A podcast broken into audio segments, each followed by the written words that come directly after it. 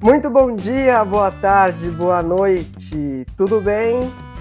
Está começando mais um episódio do Pensando Bem o que Você Pensa, o podcast da OMP da Igreja Presbiteriana da Lapa. Aqui quem fala já é uma voz um pouco conhecida, acho. É o LG novamente. E nós viemos conversar sobre mais um uh, capítulo, mais uma, um tempo sobre as crônicas de Nárnia. Se você ainda não viu, por isso eu disse mais uma vez, se você ainda não viu, tem um episódio um pouco para trás que a gente já fez uma conversa bem legal sobre estes livros, essas histórias. É, vamos hoje conversar um pouquinho mais sobre a relação das crônicas com as escrituras.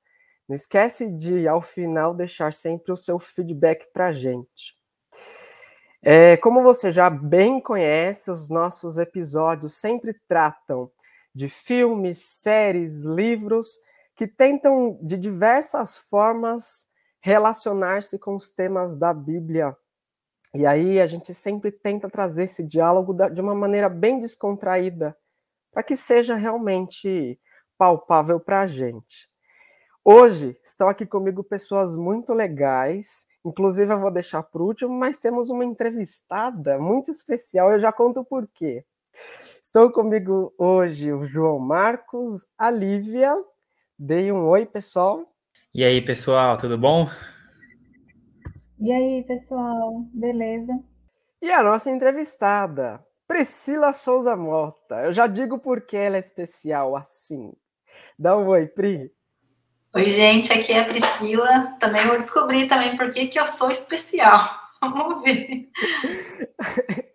o nosso último episódio das Crônicas de Nárnia, quando a gente terminou, a gente teve aquele gostinho de quero mais. E desde aquela época a gente estava assim, não, a gente quer gravar mais um pouco.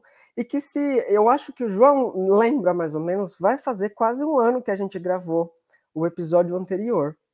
Então, essa comemoração de um ano aí, a gente vai fazer uma retomada desse tema e a gente vai conversar de novo sobre alguns preceitos cristãos profundos contidos nestes livros. Para quem ainda não viu, é, as Crônicas de Nárnia foram escritas pelo C.S. Lewis e é uma coletânea de sete livros, alguns deles transformados em filmes. É, como a gente já fez um resgate bem profundo no, no último episódio, João, relembra para a gente alguns tópicos importantes antes da gente começar a nossa conversa, do que você acha mais importante para relembrar nesse momento. Beleza. Então, o que eu acho mais interessante? Como você falou, LG, são sete crônicas, né? São sete livros ao todo. E todas essas crônicas, elas se conversam, elas se completam. Então existe uma ordem para elas, ser lid elas serem lidas, apesar de C.S. Lewis ter feito um esquema tão bom ali que elas podem ser lidas individualmente e não vai fazer tanta diferença assim. Se você quiser só estar tá passando um tempo ali, tiver curiosidade para ler um ou outro, leu, viu o filme, mas quiser ler o livro, não tem tanto problema lê-las individualmente. Mas é bem legal a gente pegar e entender como que a história ela progride, como todo, como toda boa história, né? É igual pegar um seriado, assistir um episódio avulso de Friends, já é legal, mas se você pegar o contexto inteiro da história, é outro, é outro nível de qualidade, né? Então, o que é importante é que as histórias progridem. Então a gente começa lá na época do Onça, com a primeira, primeira crônica na ordem cronológica, que é o sobrinho do mago. Aí depois o Leão, a feiticeira guarda-roupa, a história do príncipe Caspian, as Viagens do Peregrino da Alvorada, Cadeiras de Prata e A Última Batalha. Então, são histórias muito legais que contam desde o princípio de Nárnia até o final de Nárnia e os seus personagens mais importantes ali, dentre as criaturas da Terra Mágica e também dos filhos de Adão e dos filhos de Eva, que são refletidos sempre nas crianças que são trazidas do nosso mundo que nós conhecemos aqui hoje, mais especificamente da Inglaterra, para o país de Aslan, né, as terras governadas por Aslan e todos aqueles que administram o mundo de Nárnia e seus arredores. Então acho que isso é o mais importante que a gente tem para falar. Existe um começo, meio e fim. Existem sete crônicas, elas se conversam, e isso é muito importante para a gente entender o que a gente vai falar aqui hoje, mas depois que o LG contar, porque nossa convidada é especial, isso vai fazer mais sentido. Então vamos lá, pessoal. João, desses sete que você disse, eu vou repetir só os sete para lembrar. Tentar fazer na ordem. Príncipe, é, príncipe, opa. Primeiro é o leão, o guarda-roupa é feiticeira. Depois, o príncipe Caspian. Depois, a viagem no peregrino da alvorada. Depois, a cadeira de prata, o cavalo e seu menino, sobrinho do mago, a última batalha. João, para você, qual desses sete é mais legal e por quê? Nossa, cara, pior é que eu falei e esqueci o Cavalo e seu Menino. E é um dos livros que eu mais gosto. Mas o que eu mais gosto é difícil. Eu gosto muito do Cavalo e seu Menino, igual eu falei, apesar de ter esquecido ele. E gosto da primeira história também do Sobrinho do Mago. Mas o Cavalo e seu Menino me surpreendeu bastante. E por incrível que pareça, é um dos livros mais descartáveis, assim. Segundo os críticos populares. O júri popular fala isso. Mas são esses dois. Bom, para mim, o mais legal, eu acho que é o primeiro, O Leão Guarda-Roupa Feiticeira, que eu engasguei para falar esse livro, mas agora falando direito. o Leão Guarda-Roupa Feiticeira. Porque ali mostra o cenário global de todas as crônicas, né? Eu acho que introduz de uma maneira muito legal. Inclusive tem o filme. Tem sempre aquele, aqueles que não gostam muito de pegar o livro e ler. Ah, não. Olha a grossura desse livro, não vou dar conta tem o filme. Tem o filme. Então, eu acho que esse é um dos mais legais para mim, justamente por isso. Eu consigo, ao ler, imaginar a cena e depois assistir o filme e ver que essa cena podia estar igual, podia estar diferente do que realmente estava sendo tratado ali na, na história. E agora eu conto o porquê da Prícera especial. Primeiro, antes de, de responder a minha pergunta, esse ponto aí, Pri, qual é o mais importante para você, o mais legal e por quê? Ah, eu gosto muito é do, do primeiro, né? O Sobrinho do Mago, que na verdade foi o sexto a ser escrito, mas é o primeiro na ordem cronológica e eu acho ele bem especial. Enfim, a gente pode falar um pouquinho mais daqui a pouquinho por que, que ele é tão especial assim. Lívia, qual que você gosta mais e acha mais interessante? Por quê? Ah, sem dúvida, o primeiro livro, né? Mas eu gostei muito do Cavaleiro da Alvorada, pelos papéis da os papéis do primo Eustáquio e da Lúcia, assim, que a Lúcia me chama a atenção, acho muito legal os papéis dela, mas é, aquele do, do Eustáquio ficou muito bom. Legal, legal.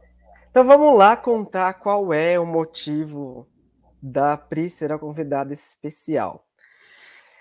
Nós da jornada acadêmica temos sempre um desafio para escrever vários trabalhos enquanto pesquisador aqui no Brasil, enquanto dentro de universidades. E a Pri foi instigada por algum bichinho que picou na vida a escrever também uma dissertação né, ingressando nessa fase bem legal, bem fácil, que é o mestrado.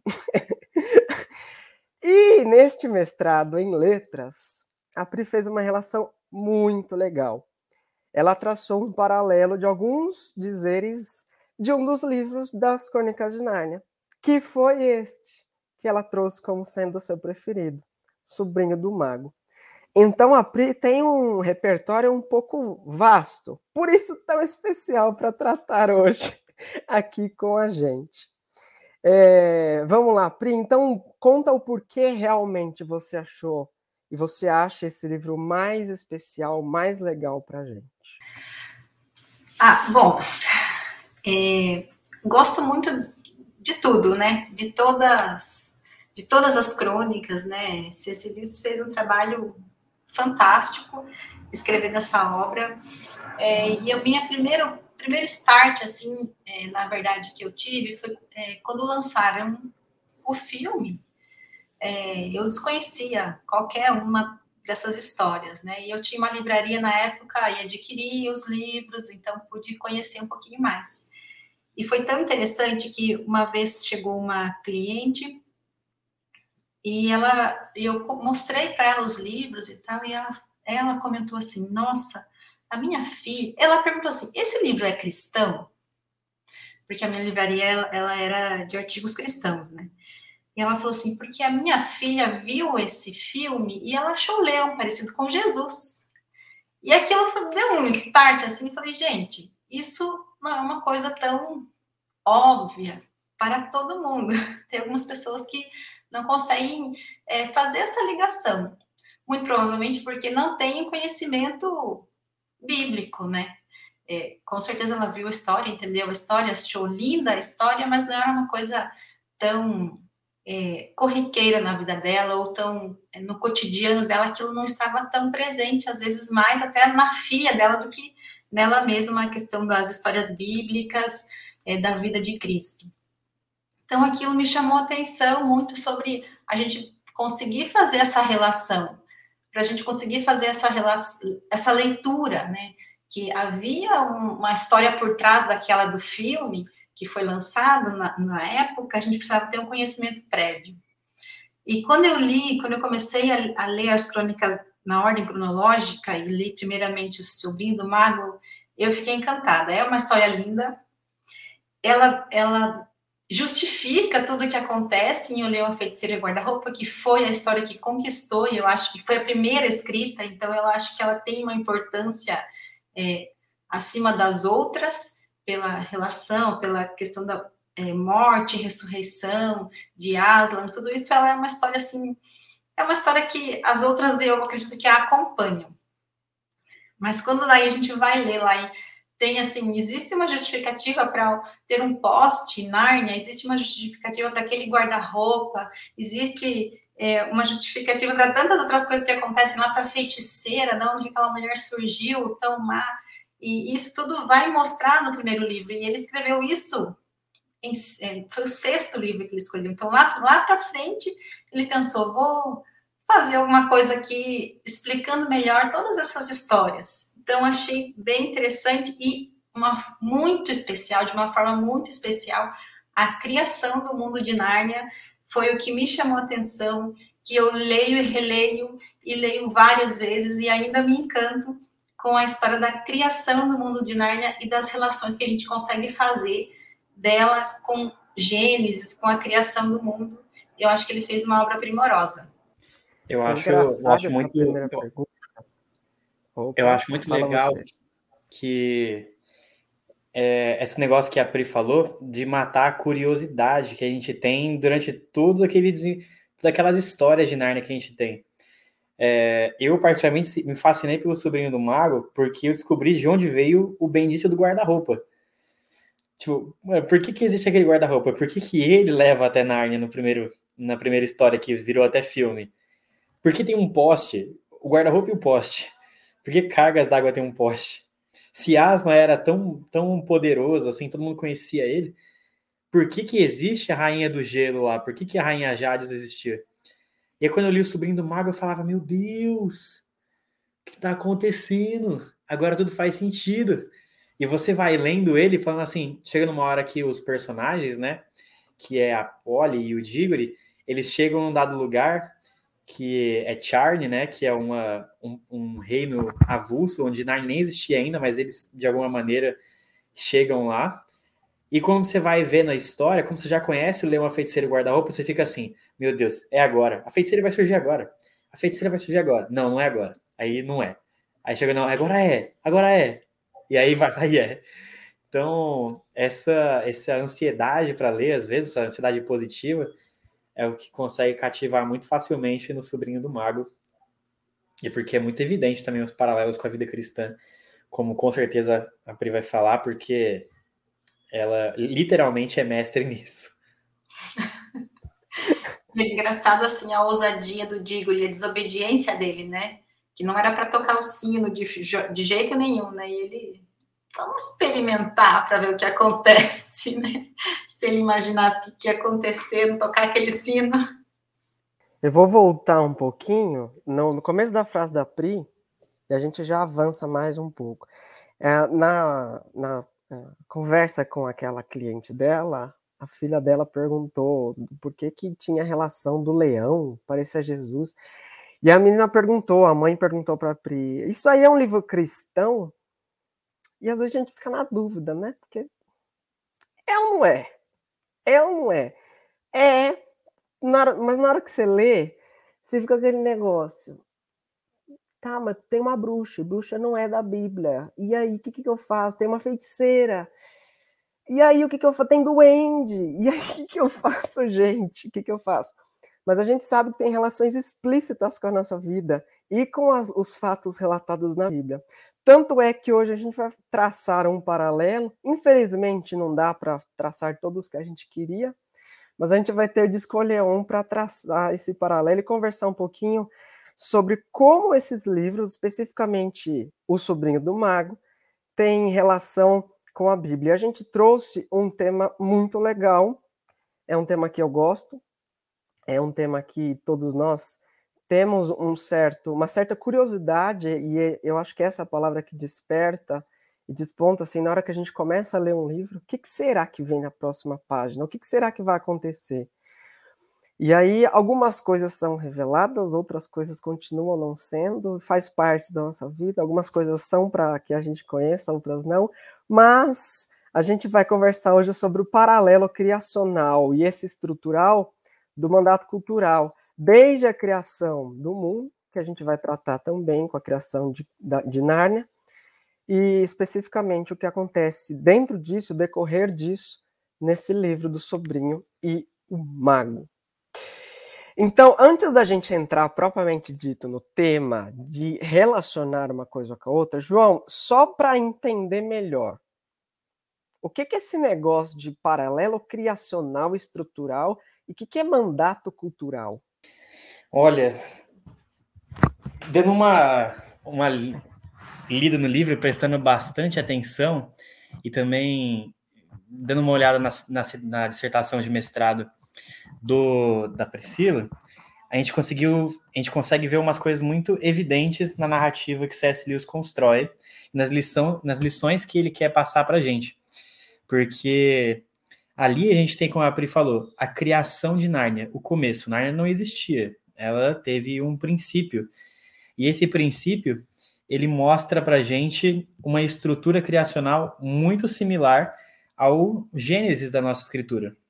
Os primeiros capítulos, capítulo 1 e 2, que é literalmente o que a Pri tratou na sua dissertação de mestrado. É como é, a estrutura da criação de Nárnia consegue também nos direcionar para uma leitura mais alegórica, com certeza, né? Muito cheia de das riquezas que só a fantasia pode dar para gente, mas ao mesmo tempo direcionada para o que é a criação bíblica mesmo.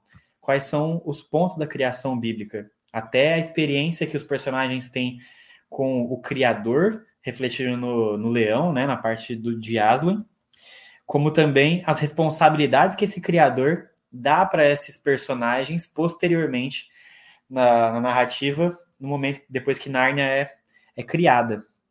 Então, o que eu quero, o que a gente quer dizer quando a gente consegue observar no sobrinho do mago a narrativa criacional, da, da criação mesmo? É esse Gênesis, capítulo 1 e 2 de Gênesis, literalmente. É o que a gente consegue observar e ver assim, nossa, esse cara, ele, ele só pode ser crente. É a filha da, da mulher que pretendeu. Não, isso aqui é coisa de crente. Só pode ser. E depois a gente também tem esse criador dando a responsabilidade para as pessoas de da mesma forma que ele deu essa responsabilidade para Adão de dominar sobre o jardim, e esse jardim ali é a forma dessa criação Nárnia mesmo, né? Que ele dá isso para os animais e para os regentes que ele é, qualifica ali no momento da criação daquele país, daquela, daquela realidade. Então, é isso que a gente consegue observar e que a Pri consegue mandar aqui mais direcionadamente para a gente como que ela trabalhou esses dois pontos. Então, Pri, pelo amor de Deus, conta pra gente como que você trabalhou esses dois pontos na sua dissertação de mestrado, porque eu tenho certeza que é isso que as pessoas devem estar pensando aqui agora. Tipo, nossa, como eu consigo ler a história que normalmente são para as crianças e ser transformado num paralelo com a escritura e ser transformado numa dissertação de mestrado de, em letras. Como você conseguiu fazer essa proeza? É muito gostoso a gente escrever e ler e, e, pesquisar quando a gente fica apaixonado por uma coisa, né? Eu não sei se alguém se identifica, mas eu era uma adolescente que todo ano eu ficava, fazia o propósito de ler a Bíblia durante aquele ano, né? No começo do ano, vamos começar em Gênesis. Só que aí, às vezes, né, aquilo não ia muito para frente, né? Então, no primeiro de janeiro, eu lia oito, oito capítulos, dia dois eu já lia cinco, dia três já lia três, enfim, acabava que eh, no decorrer da minha vida eu devo ter lido Gênesis umas 15 vezes, Êxodo 10, e assim foi diminuindo, né? É, não perseverava muito aquela, aquela constância na leitura, mas Gênesis estava muito presente na minha vida mas era aquela leitura muito superficial que a gente faz, né? Com a intenção de ler a Bíblia toda no ano só, né? Então a gente lê blá, blá, blá, blá, daquele jeito. Quando a gente começa a estudar um pouquinho mais, parar mesmo para ler, a gente começa a ver a maravilha que é o livro de Gênesis e a criação do mundo, e a gente vai é, aprendendo muitas coisas, né? Então, é, mais ou menos dessa fase, descobrindo Gênesis, que eu consegui ler é, as Crônicas de Nárnia, e aquelas relações saltavam no livro. Né? Eu falava, gente, isso aqui tá muito legal, tá muito, né? É, Lewis quis fazer isso mesmo, ele quis que a gente lesse e achasse é, fantástico. Então eu fui separando assim já palavras que eu observava que, que está muito relacionado com, com a criação do mundo, né? Então, por exemplo, quando eles chegam lá, né? Eles chegam daqueles, é, eu não sei se o pessoal conhece, mas enfim, tinham anéis mágicos e os anéis mágicos faziam eles pularem de um, de um poço para outro poço que levavam eles para mundos diferentes. Eles, nesse, nesse momento, levaram a, a, a Rainha Branca, né? É, junto com eles, um poste, um cocheiro, e eles acabaram chegando num lugar totalmente escuro. E aí já me chamou a atenção. É um lugar é, escuro, sem luz, eles não conseguiam nem se ver, ou seja, não tinha nenhum resquício de luz. Então eu já pensei, escuridão é, trevas. E a própria, própria rainha branca, ou a bruxa, fala: aqui é um lugar vazio, aqui é o um nada. Vazio, também essa palavra não me é estranha. E no meio daquela confusão, eles começam a ouvir um canto, assim, ouvir uma voz, uma voz cantada. Né? E tudo isso fazia muita relação com Gênesis, né?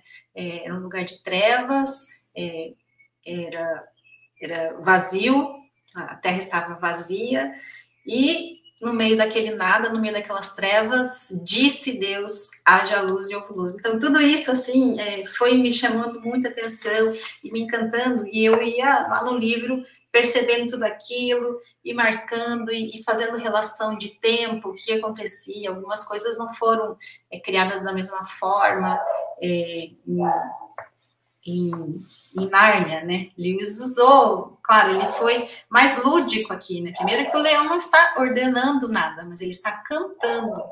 E é uma música sem letra, é apenas uma melodia. Então, ele usa dessa ludicidade, mas ele faz muitas relações com, com o Gênesis, né? Ah, não sei se devo prosseguir nesta linha. Lívia, comenta um pouquinho do que, que você viu na leitura da dissertação que chamou também muita atenção sua nessa primeira parte do que a Pri comentou. É, ouvindo a, a, Priscila falar, eu tive, tive várias memórias, assim. É, primeiro, quando ela falou um pouquinho da cliente dela, é, quando eu fui apresentada ao livro e quando eu assisti o filme, eu me lembro que foi muito próximo da minha conversão. E eu tive também essa surpresa. E então, só um tempo depois que eu comecei a me aprofundar também, eu, um tempo depois eu passei a fazer esses mesmos propósitos de ficar lendo a Bíblia todos os anos e achava super difícil o livro de Gênesis. E depois eu fui me apaixonando. E quando eu li a dissertação, que eu pude ver esse paralelo assim bem claro, né, ficou muito é, muito descrito é, realmente o quanto que está bem relacionado. Então, para mim, ampliou assim os horizontes, né? Ampliou muito os meus olhares, porque até então eu ficava meio confusa. E, e, eu fiquei apaixonada também pelo livro Sobrinho do Mago. É difícil falar, né? Um livro específico, um filme que você se apaixone, né? Mas foi algo que eu também fiquei, nossa, o quanto que é rico, né? O quanto que traz é, muito aprendizado, assim, muita vivência cristã mesmo. É legal e importante a gente lembrar isso tudo, que o texto bíblico, enquanto verdade da Escritura, é único, é, é autoexistente, ele mesmo se, se, subsiste, ele mesmo se completa, mas a, essa perspectiva que o Lewis tentou trazer no livro, que eu acho que ficou muito claro, da criação, traz uma certa ludicidade a esse fato que a gente acredita, sim, a gente acredita. Mas o texto bíblico ele indica uma existência de um Deus não criado, e na, na no livro do, do Lewis, Aslan é colocado como um pré-existente, porque ele estava lá antes de Narnia existir. Tanto é que depois, ah, mais para frente, ele começa a fazer o canto todo, que relaciona-se a esse movimento, descrito lá em Gênesis 1, que conta que a terra era sem forma de vazia, e disse Deus, haja luz e houve luz, o famoso Fiat Lux, né? Isso é interessante e legal justamente por isso. Traz uma certa ludicidade, alguma coisa que para a gente é um pouco abstrato de entender. Como que do nada surgiu tudo? Como que do nada surgiu tudo? E eu acho que essa ideia de trazer o canto do Aslan é muito legal. João, comenta um pouquinho. É, eu ia comentar que até o C.S. Lewis ele não tem a pretensão de recriar a, a, narrativa bíblica, né? Não é como se ele pegasse versículo por versículo de Gênesis e falasse assim: hum, eu vou, vou mudar uma coisinha aqui, outra ali, jogar um tempero de fantasia e vou recriar verso a verso de como o mundo foi criado. Não, ele não teve essa pretensão. Tanto que, e uma das coisas que me chamou a atenção no trabalho da Pri é uma coisa que eu não fazia a menor ideia, que foi que em Nárnia você não consegue encontrar os sete dias escritos como nós temos a nossa narrativa bíblica. Não existem sete dias de criação. Tem um período, mas eu não entendi, eu não, nunca tinha parado para pensar que existiam até esses períodos de, de criação, os, as etapas da criação, elas também fazem uma alusão aos dias da criação bíblico. Então, se não muito me engano, Prime, corrija pelo amor de Deus. Mas ali você comenta na sua dissertação que é, da mesma forma que foram sete dias bíblicos, seis dias bíblicos e um de descanso, é, foram seis movimentos de criação também descritos pelo C.S. Lewis. Então, a narrativa teve seis movimentos de criação, desde a hora da luz, da, da relva, das árvores, dos animais chegando, de todas as coisas tomando forma. Então, isso é uma coisa que me chamou muita atenção porque eu não sabia. Eu via que as coisas eram desconexas, né? Lógico, não é, igual eu falei, não é uma narrativa que é sequencial igual a gente consegue ver em Gênesis, mas ainda assim ela é carregada desse significado meio que escondido meio oculto. E eu não tinha reparado nisso, eu nunca tinha reparado. Aí eu fui lá no seu trabalho e falei, não é possível. Eu fui lá, abri meu livro e comecei a contar. Um, dois, três, quatro, cinco, seis, olha só, miserável, é isso mesmo. E, e também uma coisa que eu acho muito bonito é que essa parte do canto mesmo, que as coisas vieram a ser criadas pelo poder da palavra, né? O, todas as vezes que Deus cria alguma coisa, não só administra, ele coloca lá, a Bíblia fala, né? Disse Deus. E o que, que é essa criação pela palavra, se não Aslan cantando ali? E conforme ele canta, vai, toca, vai mudando os tons, vai mudando o ritmo da música e coisas diferentes vão sendo criadas. Então, é igual a LG também falou, traz essa, essa parte mais lúdica que deixa a gente enxergar até com maior beleza a criação, que parece uma coisa muito engessada para a gente quando a gente lê Gênesis. Disse Deus haja luz, agora firmamento, agora separação entre as águas. Tipo, e aí Narnia ele traz para a gente essa essa parte mais lúdica. Então, isso é muito legal. Isso mesmo, a gente consegue ver as mudanças, ele vai mudando a melodia, né? Aslan vai criando coisas e uma hora tem estrelas cantando com ele, e ele vai, à medida que ele vai criando. E é engraçado que uma das personagens, a Polly, num determinado momento, ela percebe que o que o leão está cantando, primeiro é que eles não sabem nem de onde vem a voz, né? Na escuridão, eles não conseguem ver os, as personagens. Mas aí que eles conseguem ver que é o leão que está cantando, é, a Polly, ela consegue, em certo momento, perceber que o que o leão está cantando tem a ver com as coisas que começam a surgir. E é justamente isso que, que vocês falaram, que o João falou, é uma forma tão lúdica, a relva crescendo, né? A gente não consegue ter essa visão mesmo, né? Quando Deus fala, haja luz, pá, acendeu a luz, né? Uma coisa mais ou menos assim, né? E lá não, o sol nasce, e à medida que o sol nasce, o canto de Aslan vai se transformando, vai mudando, na verdade é o contrário, né? O, o canto dele que faz o sol nascer, é, a forma como os animais saem da terra, né? Foram criados também a partir da terra, é, é, uma, é uma forma muito gostosa mesmo, né? E daí tem essas, essas mudanças de música, e, e, no final de tudo isso, né, que a gente vê, a gente até comentou, né, tem uma piada lá no final. Então a gente pensa assim, todo mundo, uh, acabou, era isso aqui. E tem a primeira piada no final de toda essa criação, de todo... então tem um momento assim de, vamos dizer, descontração, de descanso, vamos combinar assim, alguma coisa nesse sentido.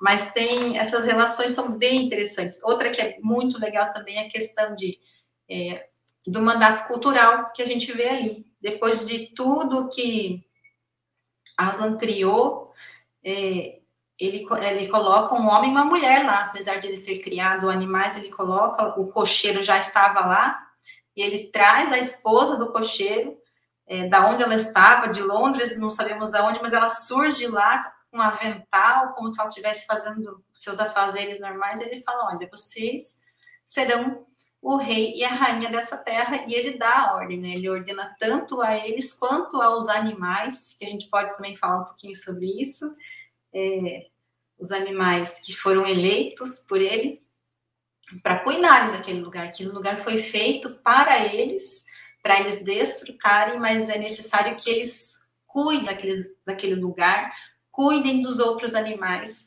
é, que, que não falam, dos outros animais que não são como eles. Então, tem o mandato cultural ali para eles. E a gente pode até pensar, talvez, no mandato social também, quando ele coloca um homem e uma mulher ali é, para serem o rei e a rainha daquele lugar. Você falou dessa eleição que ele deu aos animais. O que, que foi essa eleição que ele deu? Seria no mesmo sentido que a gente vê? Nossa eleição mesmo para salvação? Ah, bom, essa eleição aqui, na verdade, ela não, não acredito que ela seja exatamente é, para a salvação aqui, mas a gente vê que ele já usou a palavrinha, que acho que ele quis usar. Mas depois que ele criou todos os animais, ele não, é, não teve assim um critério aparente, ele tocou em alguns específicos, e esses alguns que ele tocou podia ser uma girafa, um elefante, um leopardo, um coelho, animais aleatórios. Ele tocou nesses animais, eles ficaram mais ou menos do mesmo tamanho, mais ou menos iguais. O, muito grande diminuiu um pouco, muito pequeno aumentou um pouco, eles ficaram de, uma, de um tamanho padrão. E essa parte que eu acho também muito maravilhosa é que ele sopra nesses animais, ele dá um sopro, um sopro prolongado e cálido, e ele fala: Nárnia, Nárnia, desperte, ame, pense, fale que as árvores caminhem, que os animais falem, que as águas sejam divinas. Então, é um fôlego de vida, é o fôlego da alma vivente que ele dá a alguns animais que ele elegeu. Então, a gente pensa já mais ou menos na criação do homem, né? E a gente pensa assim: olha, o homem criado à imagem e semelhança de Deus. Claro que a gente não pensa muito nesse físico, mas aqui a gente pensa no Aslan como um leão dando a alma vivente a outros animais, que também é uma parte que eu acho muito linda. E esses animais dos quais ele soprou são os animais que passam a falar em Narnia. Ah, isso é muito. É, então, é, essa é a parte dessa eleição dele. Ele escolheu alguns para ter esse sopro de vida, né? Ah, é, isso que você, é isso que queria dizer, essa eleição. E aí eu também lembrei dessa parte do sopro de Aslan. É, acho que é, depois a gente vê também no Leão, a Feiticeira e o Guarda-Roupa isso que quando os, a feiticeira, por causa das ações da feiticeira, alguns dos amigos de Aslan e os inimigos dela são transformados em pedra, o que livra eles depois disso é esse mesmo sopro de Aslan. Então, o mesmo sopro que traz a vida no Gênesis é o sopro que também devolveu a vida para eles é, naquele momento que eles foram transformados de, de pedra novamente em seres de verdade. Então já existiu. Esse sopro de asma aí é famoso. É muito, é muito legal. E acho legal que ele vai falar também sobre o próprio Aslan, né? O leão cujos olhos jamais piscavam. Então a gente pensa assim, é, ele tá, é, era um leão muito especial mesmo, não era qualquer leão, não, é um leão todo poderoso lá, né, que já existia antes de Nárnia ser criado. E lá mais para frente também a gente vai ver que esse leão fala que ele tem um pai, né, que, que vive além mar. Então a gente pode fazer muita relação é, desses, desses livros, dessas obras com, com a palavra de Deus e que nos encantam, né? Então, lembrando destes tópicos que a gente fez, alguns, algumas relações, a primeira que a gente fez foi do nada, a ideia de que a Terra era sem forma e vazia, e daí começou-se a criação no sentido de que algo existia antes desse nada, então não era nada, apesar de ser nada. Entra nessa, nessa ideia um pouco estranha para gente. Depois a gente falou da palavra, o canto de Aslan, que dá uma certa ordem para as coisas da criação serem concretizadas, que não foi simplesmente o que o João disse, haja luz e acendeu a, a luz, apertou o interruptor deu uma um claridão. Não foi bem assim. A gente vê uma coisa mais é, fluida, mais dinâmica desse processo todo. É, então, esse verbo criar, que significa que do nada se fez e aí transformou-se em todo o universo criado, que lá é representado por Nárnia. Depois a gente falou um pouquinho da luz, é, daquele verbo do fiat lux que eu disse em latim. A gente falou um pouquinho do céu. É, depois os mares, as plantas, os astros, os animais. O homem é o sopro. Eu queria voltar nesse tópico dos, dos animais, do homem e do sopro.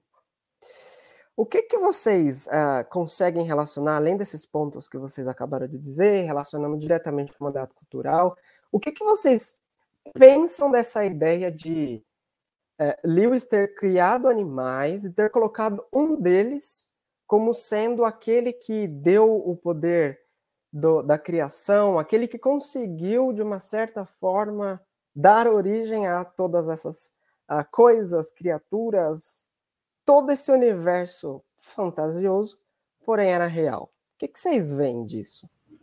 Ah, uma coisa bem legal, eu penso que ele pegou uma figura de um leão, né? A gente vai pensar, leão é o rei das selvas, a gente pensa como o animal mais belo, aquela juba dele mesmo já dá esse ar de, de rei, de superioridade, né? Então, é, é uma coisa que já está no nosso imaginário, é uma coisa que já está também na Bíblia, né? É o leão da tribo de Judá, quando a gente pensa é, em Cristo, né? É, o cordeiro e o leão. Então eu penso que ele, essa figura que ele usa como leão, como já sendo rei, foi ele que criou todas as coisas e ele que teve o poder para dar a vida, para dar é, né, esse poder de também pensar, falar é, para os demais animais que ele mesmo criou ali também, que ele vai falar que foi da terra, né? A criação dos animais também é muito interessante, porque o Diggory descreve como uh, uma chaleira fervendo, né? Uma água fervendo, borbulhando, e aquelas borbulhas lá são na grama, né? Eu fico imaginando uma grama borbulhando, deve ser uma coisa muito estranha, e de repente os animais explodem naquele bolo de terra, então eles também têm, a matéria-prima deles também é o pó da terra, que eu achei genial. Acho que imaginando a cena, deve ser muito fantástica. Eles deviam fazer um filme desse. É, e penso que essa figura desse leão todo-poderoso também foi, é uma figura-chave que ele usa, né?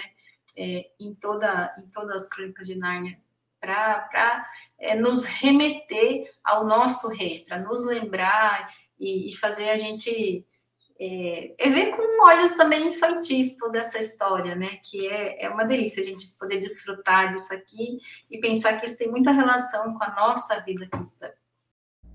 Sim, acho que também pela linguagem é, para o público dele, que era infantil, né?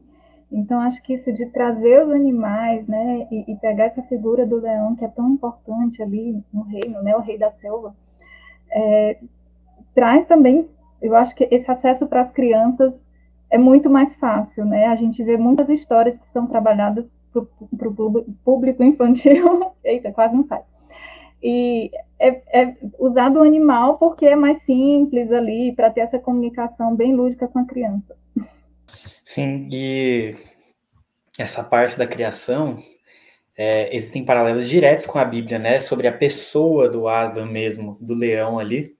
Eu acho que tem várias coisas que a gente pode ressaltar, estratégias até do próprio C.S. Lewis para querer dar lições de coisas que ele acreditava, dar armas para a gente entender algumas coisas, mas também falar daquilo que ele acredita a partir da revelação da Escritura. Tipo, ali a gente tem a narrativa de, de do primeiro capítulo de João mesmo, né? E, visto na pessoa de Aslan ali, no, na criatura do leão. Então, a gente vê lá no primeiro capítulo de João que no princípio era o verbo, o verbo estava com Deus e o verbo era Deus. Então, no princípio ali, de Narnia era quem? Era o próprio Aslan. E o que, aconteceu ali para as coisas serem criadas? Ele era a palavra, a partir da sua palavra, as coisas foram criadas. Então ele era aquela, ele não só estava lá, como ele também era a própria, o próprio mecanismo da criação, né? O próprio veículo disso. Então ele era, ele trazia essa luz, ele trouxe a vida, ele era a própria vida, ele soprou aquele fôlego de vida nele, né? Então, eu acho que é por isso também que houve essa escolha da de configurou o personagem, e eu acho que não só isso, mas uma perspectiva até que o C.S. Lewis coloca em outras obras dele, é uma diferença entre medo e temor que os personagens conseguiriam conseguiam sempre observar muito bem na, na pessoa do leão, sendo a figura um leão. Porque até ali na criação, um, alguns dos personagens tinham medo do leão, no caso a feiticeira e o tio André, que eram os antagonistas, né? Eles eram os vilões. Então quando eles viam o leão, todo grandão ali, vindo criando as coisas, as coisas mágicas acontecendo, e o leão chegando perto deles, eles se sentiam apavorados. E aí a gente tinha as coisas que o C.S. Lewis colocava como medo. Aquilo era medo mesmo, pavor, horror, querer se desvencilhar daquilo. E o que é diferente do temor bíblico. O que é o temor bíblico? É justamente você ter aquele espanto, aquela admiração, ainda que solene, né? É, o, próprio, o próprio Lewis coloca isso nos seus livros, quando ele faz essa diferença e leva para o próprio apóstolo João na ilha de Patmos. Ali, quando ele teve a visão, ele caiu como morto. Aquilo ali era medo ou era temor? Era temor, porque houve esse fascínio, houve aquela reverência. E a figura do leão, ela consegue causar nos personagens as duas coisas: o temor e o medo. Isso até mostra a disposição do coração de cada um ali, né? O tio André e a feiticeira indo para longe e as crianças, meu Deus, vamos seguir o leão. E o, o cara que virou o rei depois, ele fala assim, toda hora, cala a boca, vamos escutar o leão cantar. Então. Sim, o cocheiro, inclusive, ele, ele fala que ele tinha vontade de louvar, de cantar um hino, né? Ele falou assim, nossa, que vontade de cantar um hino. Ele já ficava, ele estava achando aquilo tudo maravilhoso, ele queria continuar vendo, e ele, ele tinha vontade de louvar mesmo, enquanto ele via o leão criando todas as coisas, mesmo não entendendo muito bem. A gente vê também, eu lembrei bastante dessa, dessa parte que vocês estão comentando do leão, do filme, que retrata muito, muito, muito essa imponência da personagem enquanto aquele que uh, conduz toda, todo esse movimento. E a gente vê justamente isso não só na criação, que eu estou falando agora do filme, eu lembrei do, do, do primeiro filme que retrata o, o leão, feiticeira e o guarda-roupa. De forma que naquela tem um monte de cena lá para quem já viu, vai lembrar o que eu estou dizendo. Para quem não viu, veja e aí vai entender o que eu estou dizendo. A gente vê várias vezes o leão rugindo. E é simplesmente um leão rugindo. É como se um leão falasse. É uma coisa normal. Só que do jeito que fizeram no livro, é de uma imponência. Na hora que aparece aquele rugido, é uma coisa que impera aquele silêncio. Algo mostra uma certa devoção a todos aqueles que estão ouvindo, participando daquela cena, que demonstra aquele respeito, aquela devoção à figura de Aslan. E isso a gente vê de modo muito uh, relacionado com esse movimento da criação, porque é simplesmente a palavra, o rugido ou o canto de Aslan que eles estavam querendo entender o que, que era, na verdade, o primeiro momento, depois eles começaram a compreender a importância disso depois, uh, prestaram uma certa, um certo respeito, uma certa devoção. E a gente vê isso não só nesse fato relatado no Sobrinho do Mago, mas nos outros filmes também. E essa ideia do Leão é justamente isso. É interessante também que é, tanto o tio André é, quanto a feiticeira, que eles não não apreciam em nada, né, tudo aquilo que está acontecendo, que eles estão vendo, e muito menos a música, é, que, que criando todas as coisas. E quando o leão finalmente começa a falar, e os outros animais também começam a falar, o tio André, ele não entende, ele não entende o que ele está falando, né, ele, ele apenas ouve rugidos, e ele fica cada vez mais assustado, amedrontado, querendo sair de lá, se sentindo mal, aquilo para ele não faz sentido nenhum, né? Interessante que para alguns aquilo está muito claro, é como uma água límpida, né? Eles estão ouvindo claramente tudo que o leão, eles perceberam tudo que o leão fez, tudo que aconteceu diante deles, que era um momento solene, e eles compreendem todas as palavras de Aslan e a palavra dos outros animais que começam a conversar ali. E mas alguns, para alguns, aquilo é uma coisa bem é, estranha e extraordinária, de forma que de uma forma negativa, eles não gostam mesmo, né? E querem é sair de perto do leão e sair daquele lugar o mais rápido possível. A figura do, do tio André e da, e da, da Rainha Jades, eles são é, um artifício muito legal na história, porque a gente não tem ali só os exemplos positivos, né? Inclusive, voltando à parte do mandato cultural, é, a gente não tem só o que as pessoas devem fazer, a gente não acha só a nobreza ali a gente acha também o oposto. Então, é, Aslan chega num dado momento que ele fala assim: não, vocês vão ter que administrar, vocês vão ter que administrar bem é, isso. É, rei, rainha, vocês vão ter que ser bondosos, gentis, conduzir Nárnia para uma parte mais, um reinado mais próspero, cuidar bem dos animais. E a rainha Jades, ela é totalmente oposto. Ela transformou tudo em gelo e tirania. E o tio André, quando ele vê que nasceu o poste ali, né, o, o, o Lampião, quando ele simplesmente caiu uma barra de ferro dentro do no período da criação, ele olhou a criação e falou assim: Nossa, essa terra aqui é muito boa. Se eu trouxer pedaço de aço aqui, eu consigo plantar no chão e construir ferrovias inteiras, e eu vou lucrar muito com isso na Inglaterra. Então a gente vê o oposto do mandato criacional. A gente vê simplesmente não só a parte boa, mas a gente também vê os inimigos, né, os antagonistas diretos àquilo que Aslan está fazendo, justamente nesses dois personagens que são, assim, entre aspas, né, se a gente pode dizer que existe vilões ali, são estes os vilões. Então, ele não dá só a parte docinha e açucarada do café, né, o chantilly do café, ele dá a parte amarga também, e ele dá nome, rosto, fala, disposição ruim do coração, egoísmo, tudo para contrastar ainda mais as lições que ele coloca na parte boa. Justamente o que a gente consegue observar então são algumas, uh, alguns pontos importantíssimos da aplicação de Gênesis à nossa vida. De certa forma, como faz parte desse cânon de toda a Escritura, que nos, traz, uh, nos trazem verdades e nos trazem uh, preceitos enquanto regras de fé e de prática, nós devemos seguir, confiar, ter a plena confiança de que aquilo é a palavra de Deus de forma a nos guiar e a nos a convencer de qual o caminho correto a seguir.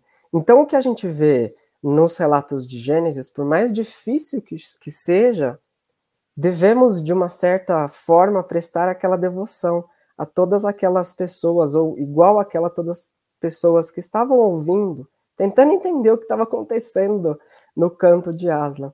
Nós, ao ler a palavra de Deus, precisamos ter essa real, esse real entendimento do que é, para que é e qual é a aplicação disso para minha vida.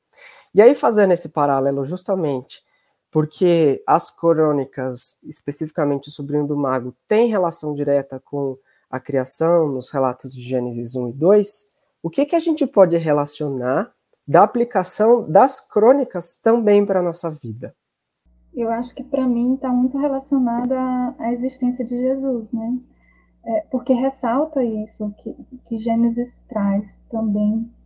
E, e esse olhar para Jesus como modelo, né? E, e para Deus na sua soberania, quando é mostrada essa força do leão, na verdade, o que traz muito para mim é isso, essa soberania. Então, é uma figura muito forte. Eu acho que, que é uma obra que contribui muito, assim, para a gente refletir coisas muito profundas. É difícil falar, porque até nos constrange, né? Quando a gente pensa na Bíblia mesmo, nessa existência de Jesus, que estava ali o tempo inteiro, nos constrange. É, é algo muito profundo e didático para estar tá levando também para as crianças. Como a, gente, como a gente viu, são coisas que, apesar de muito lúdicas, são questões teológicas profundas, né? Tipo, é a criação, é o mandato social, o mandato cultural. São coisas é, bem, bem profundas mesmo que a gente está, às vezes, passando para as nossas crianças, igual a Lívia falou, e até para a gente, que, igual a Lívia falou também, que constrange a gente, que somos adultos quando a gente lê essas coisas. Então, eu acho que isso pode ser. As Crônicas de Nárnia, no geral, né? A gente viu aqui hoje a parte do Sobrinho do Mago, mas no geral, ela pode ser uma arma muito. Um, uma, uma ferramenta muito tipo, benéfica para a gente usar na educação cristã mesmo. Acho que a, a Pri aqui, a, a gente já sabe que ela é mestra em letras, né? Mas antes de tudo isso, o ofício mais é, nobre que a gente vê aqui, eu acho que é, também é o que ela mais gosta, é de ser mãe. Então ela com certeza lê as crônicas de Nárnia para as filhinhas dela. E até pergunta você, você acha que as crônicas elas é, auxiliam nessa questão da educação cristã, do discipulado infantil, até mesmo do adulto? Você também é uma professora, faz discipulado, é uma conselheira. Vixe, o currículo, pessoal, o currículo da Priscila é, é outro nível, tá? Você que está ouvindo isso aqui, por isso que ela é a convidada mais que especial. Então, você que tem todos essas, esses predicados aí, conta para Você acha que é uma ferramenta útil para a gente falar de coisas do nosso dia a dia, como o discipulado, é, uma ferramenta até para as crianças e coisas do gênero? Estava esperando até agora ouvir por que eu era especial. Achei que ia ser porque eu era esposa do Robert. Ah, é, ela também é esposa do reverendo Robert, mas isso aí a gente não precisa falar. É, bom, sim, eu leio para as minhas meninas, apesar de ainda a Laís não conseguir acompanhar muita coisa, ela está com três, a Helena com cinco. A Helena já acompanha melhor, ela gosta muito. Ela está pedindo para assistir os filmes agora, mas eu acho que ela ainda tem assim aquele medinho de alguns monstros e tal, então eu tô segurando um pouco. é, mas sim, uma das coisas que me, que me chamou a atenção e que eu penso muito agora é assim: é, a Bíblia é, é, fundamental. Então eu penso assim: vou fazer um discipulado, eu vou primeiro pegar a palavra de Deus. Eu quero, e a partir dali, aquela questão da leitura que ela vai conseguir fazer, a partir dali eu vou pegar as crônicas de Narnia e vou ler para ela ela mesma, ela por conta própria, ela vai conseguir perceber é, as correlações. É claro que a gente pode auxiliar nisso, é, mostrar para ela é, onde que a gente consegue ver alguma coisa semelhante com Jesus. Se você consegue identificar, é, ela consegue identificar, a gente consegue falar sobre o bem e o mal.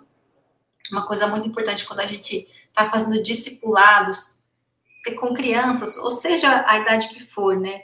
a palavra de Deus vai nos dar é, essa, essa visão, né? Essa, esse óculos, né? De conseguir discernir o bem e o mal. E eu acho que Lewis, no livro dele, ele conseguiu é, deixar isso bem claro também, né? Como a gente falou, é, a gente viu os antagonistas, né? A feiticeira e o tio André, eles são claramente maus. E a gente tem que definir. Hoje a gente está vivendo um mundo que o mal, o mal não é tão mal, né? E o bem também, geralmente, ele não é tão bom assim, né? Tá, tá um, um, mundo assim tão misturado é, e a gente tem que é, cuidar disso nas nossas crianças, nos nossos adolescentes, mostrar existe sim, existe o bem e o mal e a gente tem que saber que a gente faz parte do bem, nós somos da luz, nós não somos das trevas.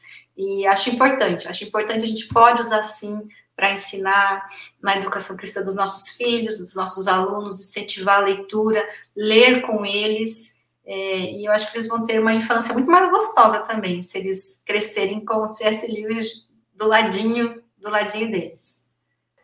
É, é muito legal escutar esses, essas relações que vocês fazem, que vocês constroem, algumas coisas que saltam aos seus olhos, algumas coisas que motivam a querer entender, ler, se aprofundar. E o relato principal lá da Pri do começo, que ela disse que lia muitas vezes a Bíblia, mas nessa motivação de querer ler, ler, ler, ler, passava de algumas coisas de que quando ela parou para ler Gênesis, opa, que quer dizer isso aqui direito? Opa, opa, e começou a ler de novo Crônica de Narnia e começou a construir essas relações. Então, eu acho uma coisa muito importante para a gente fazer é ao estudar, ao ler, ao ver, ao entender, ao ouvir coisas, tentar traçar esses paralelos. O que a gente tem mostrado ao longo de todos esses episódios aqui do podcast, tentar traçar paralelos reais à nossa vida. Não, se não for alguma coisa muito específica, muito explícita, tente aproximar, porque algo vai te trazer para um lado tanto positivo quanto para um lado negativo. E aquilo é muito importante, justamente para você um dia ser a influência de um local ou ser influenciado. E essa definição é muito particular, é muito você e da sua caminhada cristã.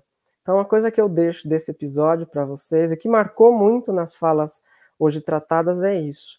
Algo que a gente pode fazer para melhorar é tentar entender essas, uh, essas cenas, todos esses percalços e essas coisas que a gente vê na nossa vida, de forma que realmente tragam uma, um maior momento, um maior movimento para a gente que a, gente cresça em fé, em sabedoria, em graça diante de Deus. Pri, João, Lívia, muito obrigado pela participação. Vou dar mais um minutinho para vocês falarem alguma coisa, assim como eu fiz agora. Eu falei que eu, eu, sei que eu falei demais, mas eu vou dar um minutinho só, porque senão a gente vai falar demais, demais, demais. A gente vai abrir brecha para outras coisas. E se a gente deixar, se deixarem a gente, a gente vai ficar aqui até, até não sei quando. Mas o que, que vocês querem deixar para os nossos ouvintes? Lívia? Ah, o que eu quero deixar é que leiam. leiam as crônicas de Nárnia. leiam e pega a Bíblia e vai é, fazendo esse paralelo que a Pri fez, né? Que foi sensacional vale muito a pena. Acho que o meu recado é o mesmo que o da Lívia. É, leiam as Crônicas de Nárnia, é o mesmo que eu deixei no outro episódio. É, como a gente também viu no episódios anteriores, como o do Senhor dos Anéis, ler ficção é bom para o cristão. É uma coisa que ensina verdades preciosas para gente, ensina valores, ensina coisas que às vezes a nossa realidade não consegue, dentro de nossas responsabilidades cotidianas, ilustrar. Então, essa é uma ferramenta fantástica e é um atributo muito bom da cosmovisão cristã que a gente tem à nossa disposição ali. E então, valorizem, mandem brasa na leitura. Gente, então vai ficar reforçado aqui pela terceira vez. Leiam. É, a gente se encantou muito com o filme, né?